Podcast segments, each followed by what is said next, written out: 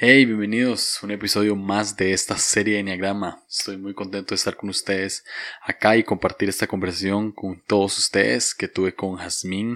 Ella es un tipo 1, súper honesta, súper sincera. Si vos sos un tipo 1, estoy seguro que este episodio va a ser de bendición para tu vida. Espero que sea de utilidad, que te sirva. Y nada, ¿qué puedo decir de los uno? Hacen que todo encaje. logran ver eh, pequeños detalles, logran ser súper meticulosos y, y han creado cosas increíbles en la vida. Logran alzar la voz y, y, que logre ser escuchada incluso de manera diplomática, lo cual admiro tanto. Así que ya, estoy muy emocionado por este episodio, espero que les guste, eh, espero que esta serie les, les esté gustando y sí, nos escuchamos.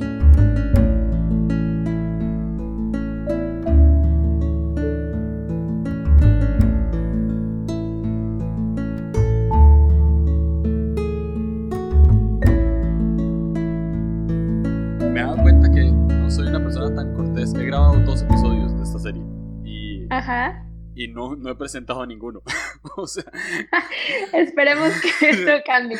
Bueno, conocí, eh, bueno, vos conoces a Hop, ¿verdad? Entonces grabé a Hop y me di cuenta que hablamos. O sea, nos sentamos, puse a grabar y, hablamos y no, no lo presenté. Y, y, ayer grabé una amiga que es tipo 2 y, y me dijo, hey Julio, nada más quiero que sepas que no, no me...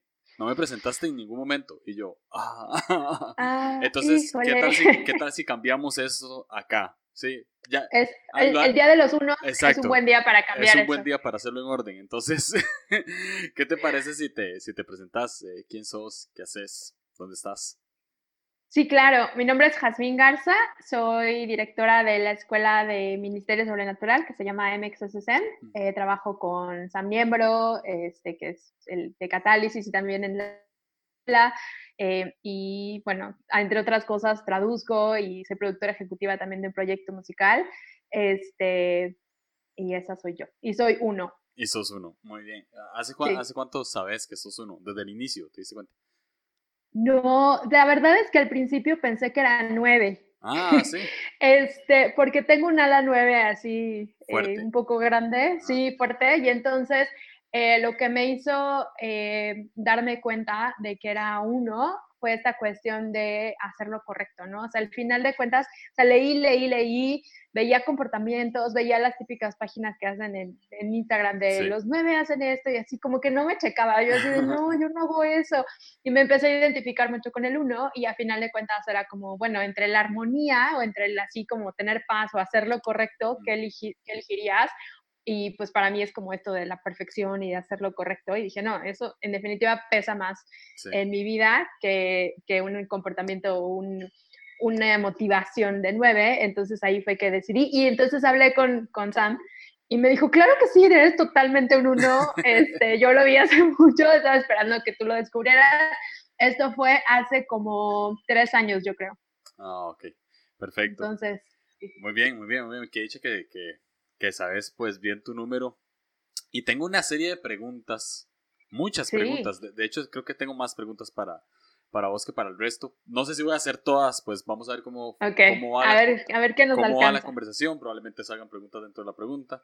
Eh, y antes de iniciar, quiero decir que grabar es la, esta es la tercera, el tercer, la tercera serie de Enneagrama. O sea, he grabado tres veces acerca de los unos, con una persona que es uno. Eh, y debo decir que me encantan los uno. Me parece, no, no solamente, o sea, me parece súper interesante todo, porque yo siento que yo soy como todo lo contrario. O sea, la persona más relajada del mundo, ¿verdad? Y ahora estaba leyendo El Camino de Regreso a ti, que se está basando en esta serie, y pues me daba cuenta que yo puedo vivir en full desorden. o sea. o sea, la pesadilla de un uno. A mí eso no me.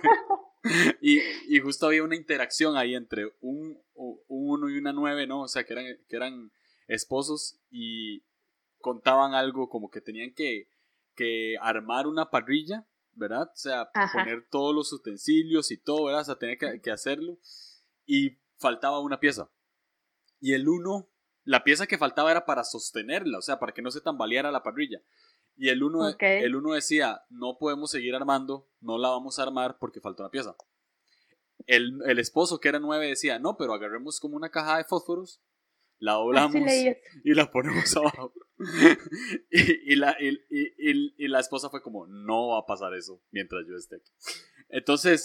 Mientras yo viva, eso no pasará. Mientras yo viva, eso no pasará. Entonces está muy interesante. y me encanta, me encanta mucho eh, pues saber las motivaciones y todo lo que hay detrás de eso.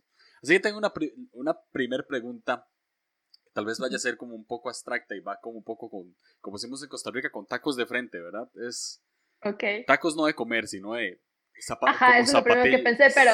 como zapatillas de fútbol, ajá. Sí. ¿Cómo es un mundo ordenado para uno? ¿Cómo es un mundo ordenado? Para vos, eh, para vos, cambiémoslo para vos. Ok.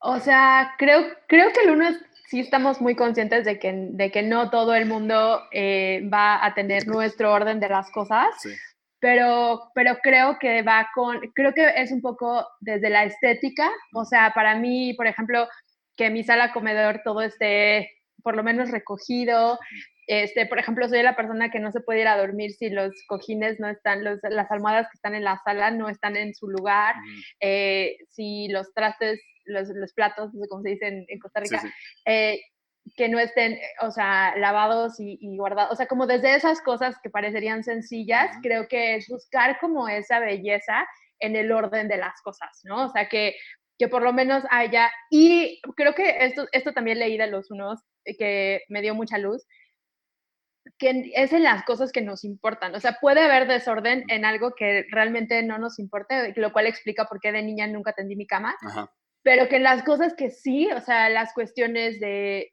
que, estás apasionado, eh, en, eso haya, haya un orden. Entonces creo que para los unos es importante eh, como que esas cosas que más nos apasionan o que nos dan este, como satisfacción, que en eso eh, se encuentre el orden que a nosotros, a nuestro parecer, es como lo correcto, ¿no? ¿Y cómo es un mundo ideal para vos? Un mundo ideal sería un mundo en el que nunca me equivocara, yo creo. Mm, este, creo, que creo que esa es la parte más difícil de ser uno, ¿no? Como siempre estar pensando en, el mínimo error, en el, en el, en el typo cuando estás escribiendo, en el, por ejemplo, yo soy traductora o eh, hago interpretación simultánea y aunque la mayoría de las veces lo hago, o sea, intento hacerlo obviamente a la perfección, siempre queda así de, ah, usé esta palabra cuando esta realmente quedaba mejor, o sea, y sale, o sea, casi siempre termino mi trabajo y es así, ay, muchas felicidades, lo haces padrísimo, ¿no? Y para mí es así, ah, sí, pero mira, me equivoqué en esto, esto lo pude haber dicho así, o sea, para mí es como siempre estar contando mis errores y creo que, creo que es un mundo ideal que no tuviera como esa presión o que realmente como no me equivocara, sería lo ideal para, para mí. ok. La gente sabe por boca tuya o sea, que vos lo decís. ¿Cuáles son tus expectativas? Creo que no siempre. Creo que a veces eso, eso me falla. este, intento en la medida de lo posible decir como, esto es lo que espero, pero no, la verdad, creo que también, creo que a veces tampoco lo digo porque entiendo que no va a ser lo que la gente va a querer hacer. Entonces creo que también uno comunica lo que, lo que siente que las personas van a poder asimilar y no, no el estándar que a, que a mí me gustaría que, que las personas hicieran, ¿no? Entonces decir, bueno, por lo menos necesito esto, aunque yo sé que tal vez necesito más, pero digamos, me conformo con lo que, lo que yo creo que tal vez la persona va a poder asimilar para no presionarlos también. ¿Y qué pasa cuando tus expectativas no se cumplen? Frustración. o sea, creo que más, más que en cuestión de como cosas de trabajo y así, creo que sucede más como en las relaciones personales o en las amistades o, em, por ejemplo, para, nos, para los uno creo que es muy importante esta cuestión de, de, que la otra persona viva bien a nuestro, a nuestro estándar. Entonces creo que hay muchísima desilusión cuando la persona va y se da de topes contra la pared mm. porque justamente no, no hizo caso a algo que tal vez tú le dijiste, ¿no? Mm, ok. ¿Hay un día en el que digas, todo está perfecto? Mm, yo creo que no. Yo creo que, yo creo que conforme nos vamos, o sea, por ejemplo, yo que tengo tres años de darme cuenta que soy un uno, también uno se va mentalizando de, bueno, aunque uno quisiera perfección, la vida no va a ser perfecta. Entonces, creo que asimilo, un poco eso y me doy cuenta que, pues la, perfección así, pues yo creo en el cielo, pero de ahí en fuera no va a existir ni siquiera a lo que uno cree, pero hay días muy buenos, ¿no? Mm. Tengo una pregunta, eh, sos cristiana, soy cristiano, eh, en tu relación con Dios juega un papel importante eso, con tus expectativas. Sí, más que nada mm, en mis expectativas de mí misma, ¿no? O sea, creo que en mi relación con Dios, em, para mí es fácil sentirme como una mala hija, ¿sabes? Para mí es fácil decir, híjole Dios, te fallé en esto, te fallé en lo otro. Y creo que eh, crecer en Dios para mí ha sido esta cuestión de darme cuenta de realmente, o sea, de verdad el amor de Dios es incondicional, de verdad a Dios no le molesta que uno se equivoque, de verdad Dios no te va a expulsar así porque un día metiste la pata o lo que sea. Entonces creo que sí pesa el ser uno, pero creo que pesa más del lado, o sea, obviamente Dios es perfecto, entonces Él no tiene ese problema. Y, y si en algo yo pensara que no es perfecto, el ajuste que tiene, tiene que ser es de mi parte. Entonces, más bien lo que he aprendido es esta cuestión de la gracia que es real. Que, que, ya sea que mi error sea grande, pequeñito, o que yo me esté dando así de topes contra la pared, Dios de verdad me ama con un amor incondicional. E, esta pregunta me gusta porque he entendido que los unos tienen una intención. O sea, eh, vamos a ver, es, es, como, perdón, es un instinto. Tienen un instinto de inmediato de arreglar las cosas, de ordenar las cosas. No es algo, pues no es algo intencional, o sea, no, es, no es que ellos llegan a un lugar e intencionalmente dice vamos a arreglar esto, sino que es algo que ya viene, o sea, los, los empuja para adelante. Sí. Eh, ¿Sentís una fuerte presión por, por ordenar y por arreglar cosas? Sí, me tengo que autocontrolar. Algo, creo que justo el día de hoy estuve a punto así de, necesito arreglar esto antes de salir y luego dije, no, ¿para qué? No, no es necesario. O, pero también me pasa, o sea, no nada más en el orden de las cosas o de, de como limpieza o así, pero en el orden de la vida, ¿no? Así como, uff, siento que esta persona se ofendió conmigo. De hecho, no puedo seguir adelante hasta que... Sí, de hecho, perdón por interrumpirte, porque hay, hay, hay subtipos y en la serie anterior hablamos de eso, instintos.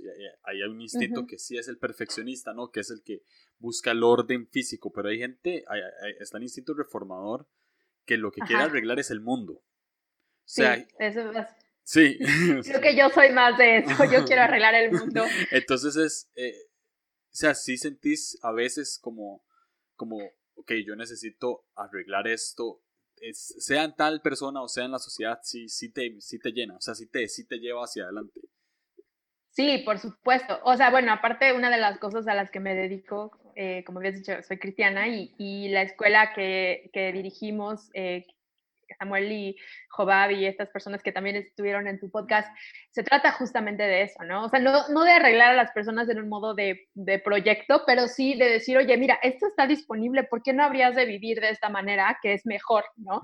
Creo que eso va justo con, con mi personalidad de uno, porque es así de, para mí lo más importante es que las personas puedan vivir a plenitud y entonces no me da paz si, si veo que alguien es así como, pero vivías aquí abajo cuando puedes vivir acá arriba y todo puede ser mejor, ¿no? Y también en la cuestión de relaciones, o sea, de chiquita, por ejemplo, si mis hermanos, tengo dos hermanos menores que yo, y si se enojaban conmigo, conmigo por alguna cuestión, aunque no fuera mi culpa, yo era la primera en ir con ellos y decir, oye, este, pues vamos a arreglar las cosas o vamos a hacer... Y, a ellos no les importaba, ¿sabes? Pero para mí era, es lo más importante. Mm, es, es, lo ves como si fuese lo correcto. Sí, claro, sí, sí, sí. Ah, del 1 al 10, ¿dónde están tus expectativas hacia vos misma? En 11, yo creo.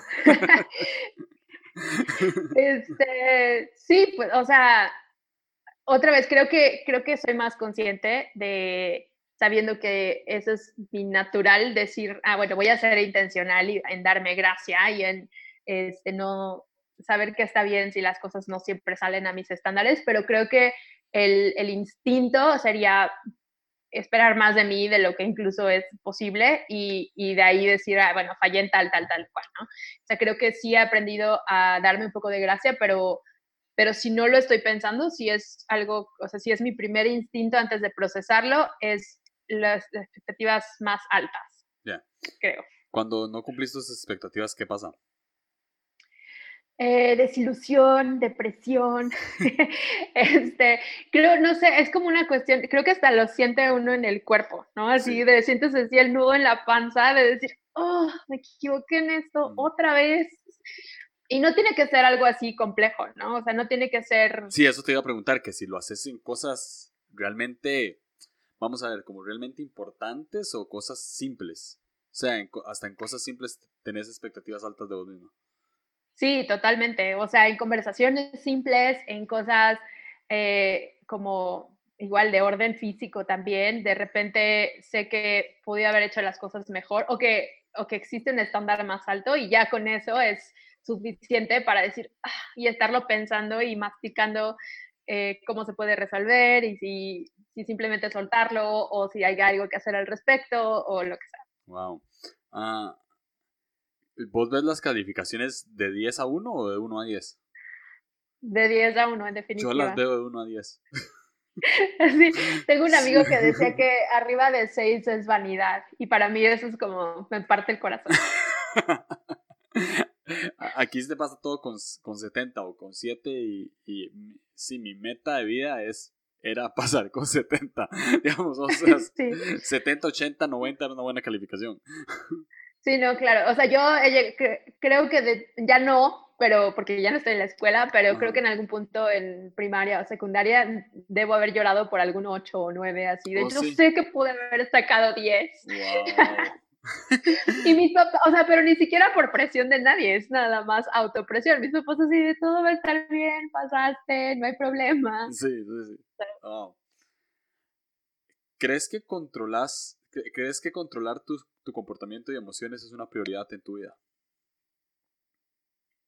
Sí, no siempre me sale, pero sí, en definitiva, creo que, que, hay, hay tiempos y hay momentos eh, en los cuales ser vulnerable y es algo que he aprendido más bien después, o sea, con el paso del tiempo, pero de entrada, como siempre, ser eh, ecuánime y todo eso, creo que es, de, las prioridades de mi vida. Tengo una pregunta ahora que estabas hablando de, cuando estabas en la escuela y a veces llorabas por un nuevo o así. Eh, ¿Te consideras una persona competitiva? Por supuesto. Depende en qué. En calificaciones. O sea, en calificaciones absolutamente. En deportes igual y no, pero... Eh, ¿Qué pasa, por ejemplo, si vos te sacabas un 9 y una persona que tal vez te caía mal saca un 10, mm, ¿Qué, pasaba dentro tuyo?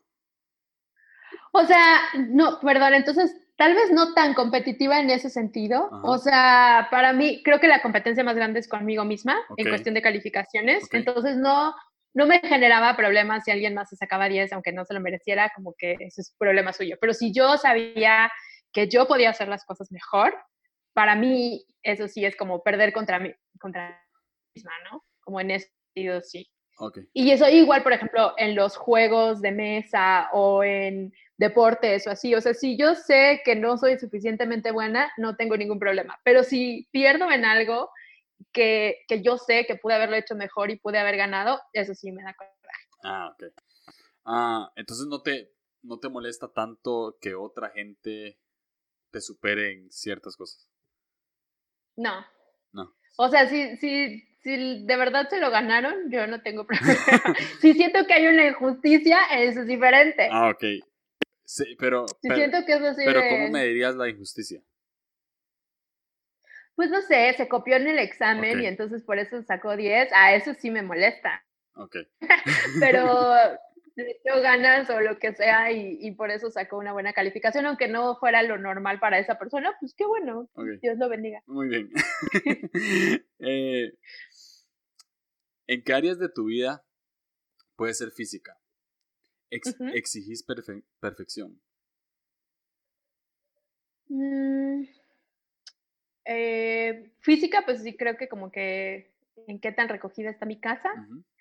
Este, y espiritual creo que como la moralidad, eh, el hacer las cosas bien, el hacer lo correcto, el, el ser honorable, en ese tipo de cosas exijo perfección y creo que en el trabajo, pues en la cuestión esta que te decía de los idiomas para mí son muy importantes, eso es algo muy personal.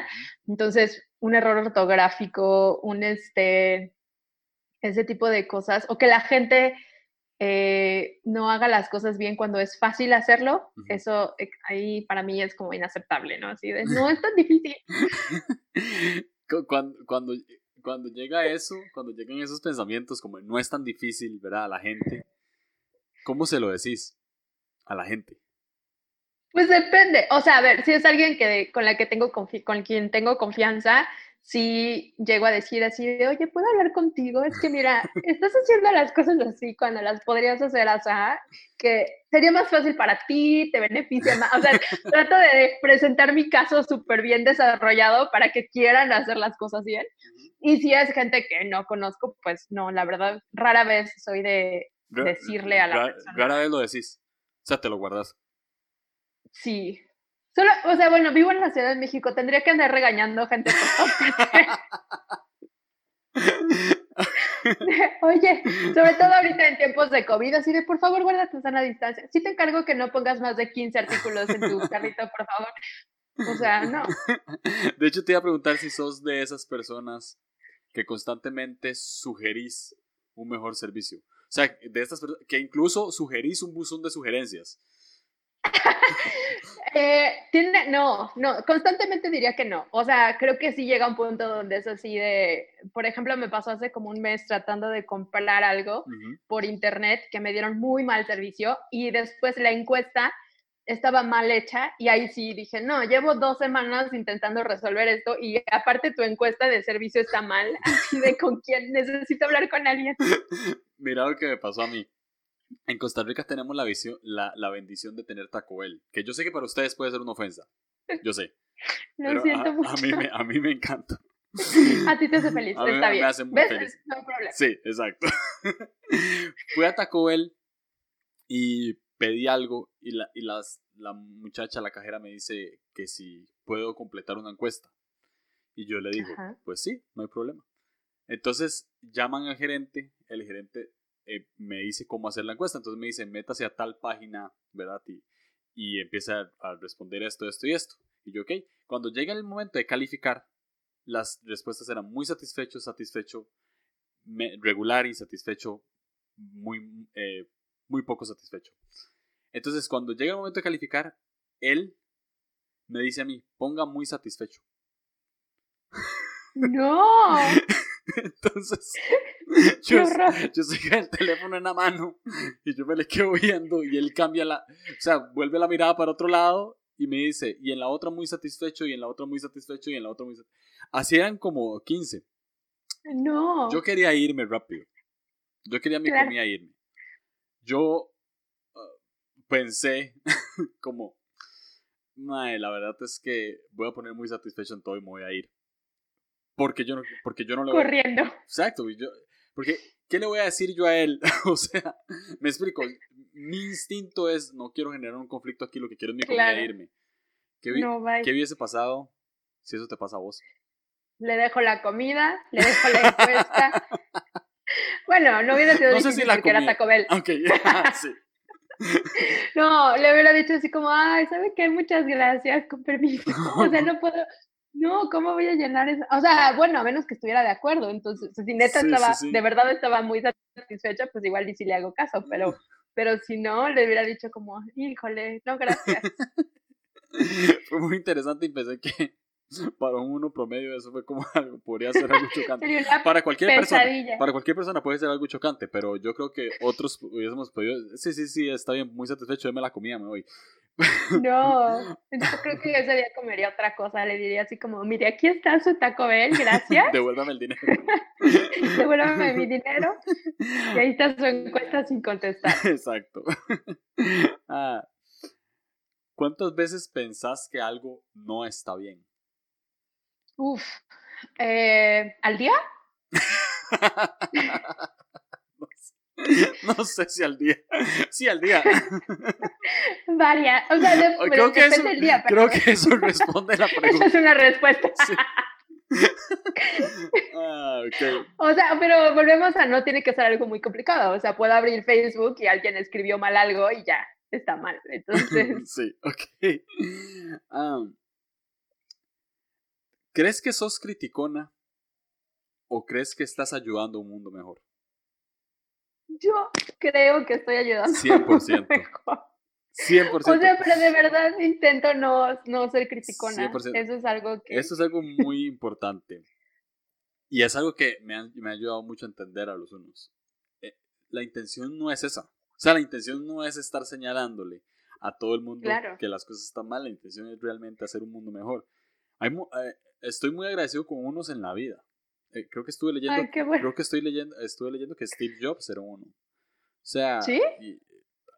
creo que eh, Gandhi era uno. O sea, ah, Gandhi es como Gandhi es mi héroe de la vida, ¿no? O sea, aparte cambiar el mundo y hacerlo de una manera pacífica y buscar justicia y no rendirse, es como de las cosas que más me inspiran, ¿sabes? 100%. Ah, entonces, me encanta porque cuando uno entiende y sé que hay unos que están escuchando que tal vez están diciendo, hey, esta entrevista no me está gustando porque está diciendo todo lo malo, ¿verdad? Pero cuando uno entiende que la intención es buena, creo que todo puede cambiar, ¿no? O sea, incluso para los mismos unos, entender, entender que la intención no es querer, querer nada más señalar lo malo, sino que realmente quieren ayudar al mundo. ¿Cómo te ha ayudado eso? Sí. Pues o sea, el, saber que quiero un mundo mejor, creo que me ha ayudado también a buscar maneras de expresarlo para que suene así, ¿no? O sea, obviamente para mí lo más normal es ver algo y decir, esto está mal, esto está mal, esto se puede hacer mejor, ¿no? Y entonces decir, ok, ¿cómo puedo comunicarle eso a la persona o, al, o cambiar el sistema de forma que no sea solamente una crítica, sino decir, voy a proponer esto o voy a asegurarme de que esta persona se sienta amada cuando, o sea, que, que, sepa que si estoy observando esto es porque me importa muchísimo este, su desarrollo, su vida, su bienestar eh, y cómo comunicar esas cosas. Creo que a veces como unos podemos decir, podemos incluso, o sea, eh, faltar en nuestra comunicación porque nos enfocamos en, ah, o sea, nosotros sabemos cómo se puede ver, pero tal vez la otra persona no. Entonces, trabajar en nuestra comunicación para que realmente la otra persona se sienta amada y no sienta nada más que le estás diciendo todo lo que está mal con ella o, con lo que está haciendo o lo que sea. 100%. ¿Te parece apropiado levantar la voz en contra de la injusticia social? Sí, por supuesto. ¿En, qué levantas la voz vos? Eh, creo que la cuestión, por ejemplo, eh, de trata de de tráfico humano, creo que eso es algo súper importante, eh, la cuestión del valor de la vida, los derechos de los seres humanos, eh, sin, importar, sin importar su religión, sus preferencias, su, su, mentalidad o lo que sea, creo que eso es algo súper importante. Em, en la cuestión de los derechos de la mujer y la equidad de género. Eh, no nada más los derechos de la mujer, pero creo que la equidad es, es, algo súper importante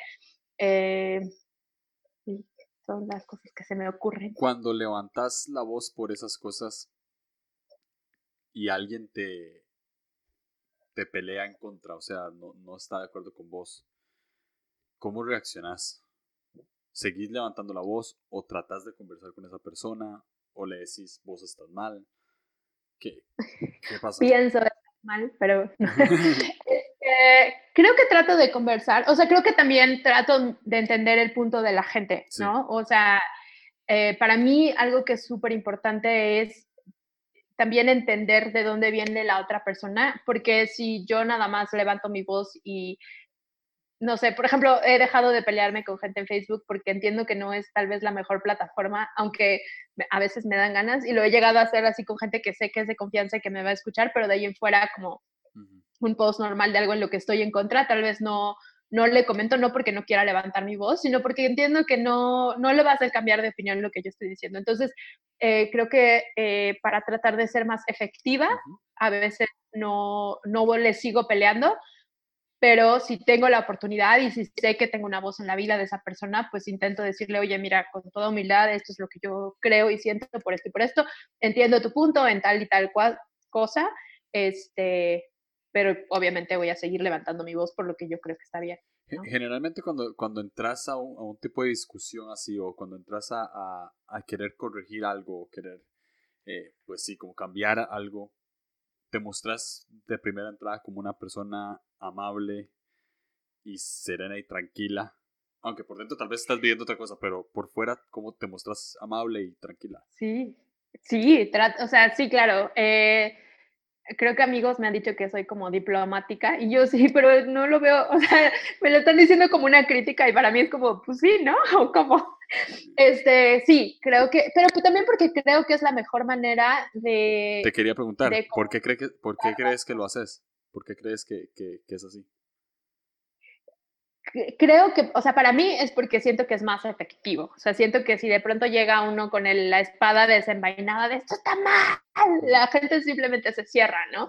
Entonces, creo mucho en elegir tus batallas, pero también creo en, comunicarte de manera efectiva. Y a veces llegar con la espada desenvainada no es lo más efectivo y entonces en miras de hacer las cosas mejor, intento como que las cosas se lleven de una manera calmada, aunque obviamente no siempre sigue así la, pero para mí de entrada es importante eh, que las partes se puedan entender y que, y que la gente se sienta también escuchada y que las cosas sean efectivas. ¿Te da miedo ser mala persona? ¿Me da miedo qué? Ser mala persona. Súper, es mi miedo más grande, yo creo. ¿Y crees que cuando más bien te muestras amable así, también es porque no, que, no quieres que te vean como si fueras mala? Sí, sí, eh, creo que a final de cuentas, si es un tema que tengo muchísima convicción de que algo está correcto, al final va a ganar esa convicción por sobre querer ser mala persona, o sea, o que la gente me experimente como una mala persona, pero en definitiva también si entro de una manera amable es porque, porque no quiero ser una mala persona. ahorita, ya sabiendo Enagrama y conociendo a Dios y trabajando en tu vida, si te pregunto, ¿sos una buena persona o sos una mala persona? ¿Qué me respondes? Trato de ser una buena persona. Ok, muy bien. Ah, a veces, ¿has pensado que a veces tenés el derecho de juzgar algo porque crees que es la única manera en la que se debe hacer? Creo que trato de no hacerlo, o sea, trato de no, de ver como las tonalidades, eh, pero creo que eso ha sido un proceso de muchos años. O sea, antes de saber del enneagrama, pues igual sabía de, de Dios y de las cosas. Y estuve en misiones eh, mucho tiempo. Entré a una organización que se llama Juventud con una misión cuando tenía 18 años. Y creo que a pesar de que, o sea, soy un uno y me gusta saber como siempre lo que está bien y que está mal. Creo que eh, vivir con gente de otros países y denominaciones y culturas y ir a otros países a compartir este, de Dios y este tipo de cosas me enseñaron mucho de, acerca de los grises que existen en este mundo. Entonces, aunque mi instinto sería decir esto está bien, o tal vez de entrada pienso, esta es la manera, eh, creo que eh, la experiencia de vida que Dios me ha permitido tener eh, me hace como recapacitar y no, no soltar esos juicios de entrada. Mm. Quiero pensar. Buenísimo. Eh, tengo una pregunta. A veces sentís que querés verte o dar una impresión perfecta de vos misma y querés ser perfecta.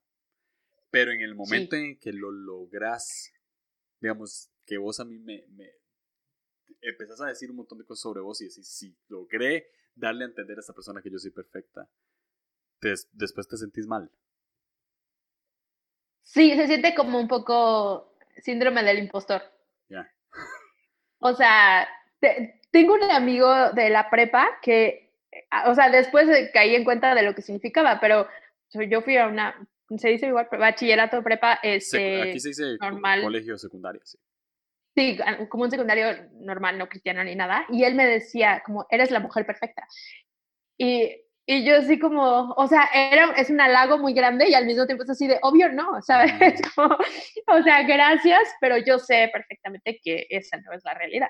Entonces, de pronto, hasta es fácil porque es como lo que siempre estoy buscando, como dar esa impresión, pero el momento también que te lo comunican es como, sabe, o sea, yo sé dentro de mí que, que no, mm. También porque siempre estoy contando mis errores y mis faltas y mis cosas internamente. Eh, cuando pasas contando tus errores y tus faltas y cuando pasas en eso, ¿qué, qué, qué te hace calmarte? ¿Qué haces para decir, ok, ya? Mm. Rogarle a Dios que me ayude. No, en serio, sí, creo que, sí, Creo que sí, ¿no? Es como decir, bueno, Dios, ¿tú, qué, tú cómo me ves? ¿Tú qué piensas? ¿No? Creo que eso sería lo más... Si te pregunto, si te pregunto cómo te ve Dios, ¿cuál es, cuál es tu respuesta? Hija. Cuando estás, cuando, cuando sentís que estás contando tus errores, tus defectos, Sí, creo que, o sea, creo que justo en esos momentos es cuando más eh, me hago consciente de decir, ok, pero realmente no importa, o sea, realmente nada me puede separar del amor de Dios y en la vida eso es lo que importa. Entonces, eh, el, el, performance o las, las, cosas que pueda hacer o dejar de hacer no van a funcionar o no, no afectan lo más importante en la vida, que es el amor de Dios. Y, y creo que eso es lo único que realmente me puede hacer dejar de contar mis errores y contar mis fallas y contar mis autocríticas y esas cosas. A veces das gracias por esas autocríticas, das gracias por ese crítico interno. No tan seguido. Pero, no, la verdad pero crees, que... crees que sí sea un arma como buena y mala. Sí, de doble filo. Claro. Como algo, sí, claro. O sea, bueno, creo que porque todos queremos mejorar de alguna manera, entonces creo que soy muy consciente de las cosas en las que quiero mejorar y creo que pues me ha permitido lograr ciertas cosas, ¿no? Creo que también si estuviera siempre solamente buscando satisfacer ese autocrítico, pues me moriría de la desilusión.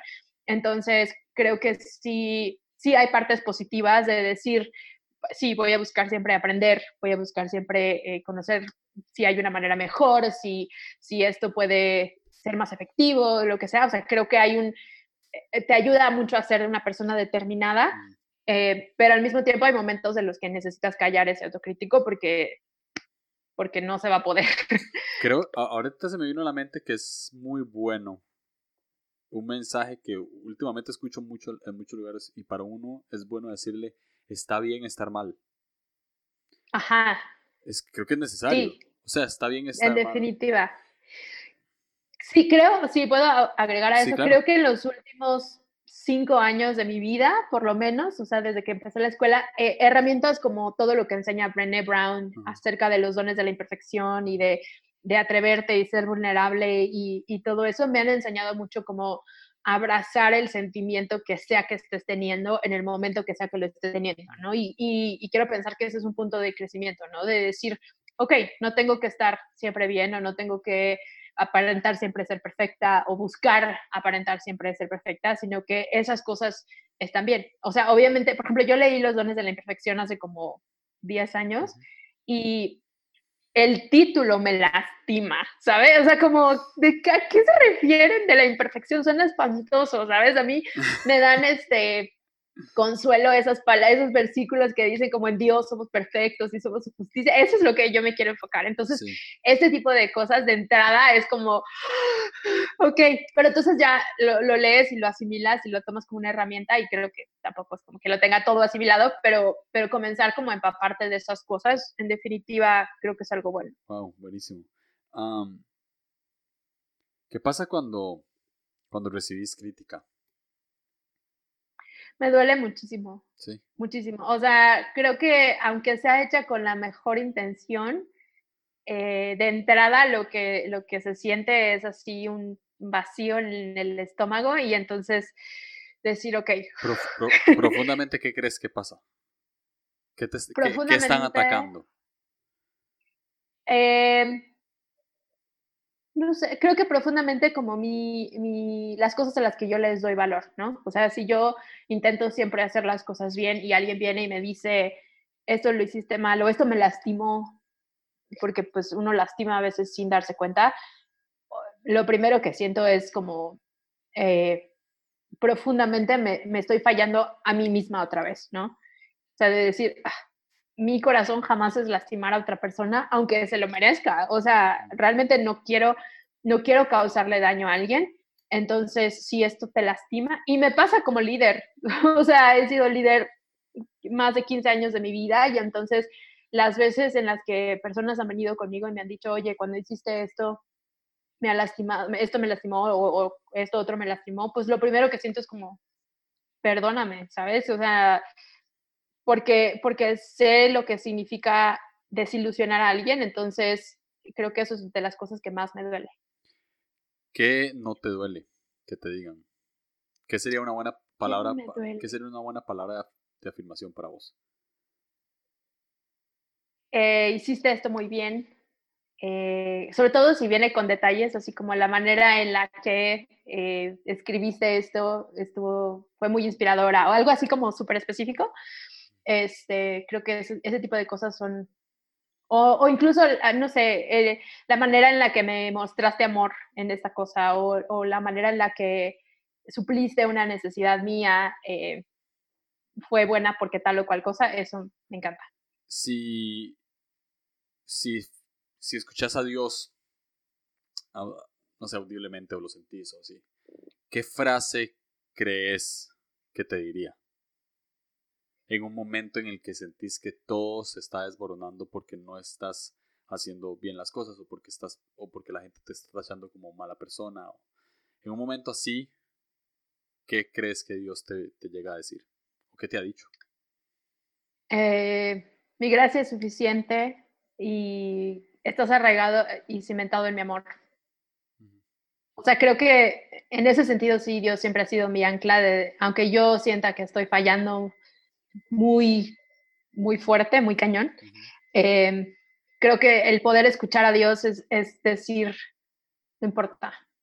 O sea, eres mi hija y eso es lo más importante. Ese es el, ese es el único requisito que, tienes y siempre lo estás cumpliendo al 100 porque yo te adopté. Entonces, entonces eso te, eso es lo más fuerte por encima de cualquier cosa que puedas haber hecho o no hecho. ¿Qué pensás de esta frase? No le temas a la imperfección, nunca la alcanzarás. De Salvador Dalí. ¿Nunca alcanzarás la imperfección? Ojalá. La perfección. La perfección, no le temas a la... A la, a la perfección, nunca la alcanzarás. Ah, pues siento, o sea, es real, obviamente. Eh, pero creo que también, o sea, para un uno eso es como la desilusión más grande, ¿no? Decir, híjole, sí es cierto. Mm. ¿Cómo ves a Jesús en vos?